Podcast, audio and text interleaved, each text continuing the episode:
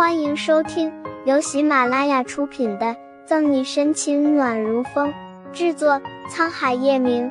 欢迎订阅收听。第两百零八章，别怪我心狠手辣。叶晨玉一副霸道的模样，却让沈西心里莫名有一丝甜蜜，勾唇笑起来。我知道了，我不跟别的男人来往就是了。看到沈西乖乖听话。叶晨玉也不再生气了，他将自己的唇贴近沈西的耳朵，低声道：“如果那个宋毅敢对你动手动脚的话，或者你敢跟他怎么样，我不介意替他母亲管教儿子。有什么样的后果，你自己清楚。”叶晨玉饱含警告的话让沈西右眼皮跳了一下，他推开叶晨玉，敷衍：“知道了，等这件事情结束以后，我就不再跟他来往了。”叶晨玉又重新将沈西抱起来。对准沈西的唇就要吻下去，沈西坏笑着，等叶晨玉快要贴上他唇的那一刻，他小声说道：“今天我们警局运来了新的尸体，有股怪怪的味道，法医说是……”沈西话还没说完，叶晨玉脸就绿了，他立马松开沈西，大步走向了楼梯口。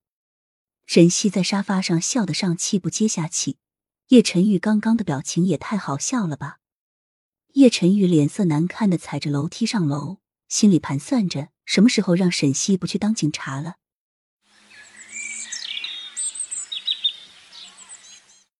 订婚仪式不许去。第二天，叶晨玉在沈西准备出门时，突然冒出这么一句。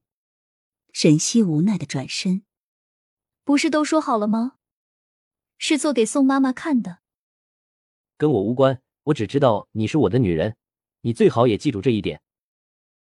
叶晨玉在镜子前打着领带，理了理西装外套上并不存在的褶皱。沈西觉得叶晨玉实在是太不讲理了，他蹙眉用了商量的口气：“我都答应人家了，你不能让我不守信用吧？”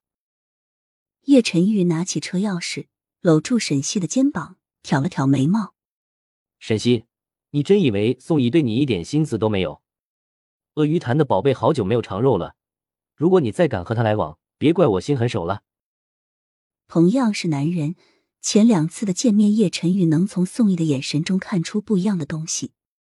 沈西咬唇，忍不住跺脚：“你怎么这么幼稚？”说着打开了门，气得扬长而去。到了警局就有好消息，谭维告诉他，犯罪嫌疑人抓到了，案子结了。但沈西却一点都高兴不起来。如果不按照叶晨玉的意思做的话，沈西毫不怀疑叶晨玉真的会把他扔进鳄鱼潭。叶晨玉恰恰就是抓住了沈西的死穴，用这个来威胁他，强迫他放弃一些他不想放弃却不得不放弃的事情。他也清楚叶晨玉的性子，他嘴上的话并不是说说而已。如果真的让叶晨玉发现他与宋毅有来往，叶晨玉一定不会放过宋毅。到底要怎么办啊？沈西无语望天。案件总结的谭维奇怪的看着沈西的表情，问道：“沈队，你怎么了？案子结了，难道不高兴吗？”沈西用力挤出一个微笑，苦笑道：“高兴，高兴。”下午警局清闲，沈西就提前下了班，正准备接出院的顾春寒回家时，就接到了宋毅的电话。他有些心虚。还不知道怎么告诉宋一叶陈玉已经知道的事情。喂，小溪吗？宋毅的声音里带着暖意。沈西嗯了一声，不知如何开口。待会儿一起去婚纱店吧，礼服还没有定下来。沈西拧着眉。阿姨，我犹豫不决的声音让宋毅愣了愣，轻笑道：“怎么，没时间吗？”不是。我这边还有点事。沈西含糊不清的打着马虎眼，和宋毅敷衍了几句，就挂断了电话。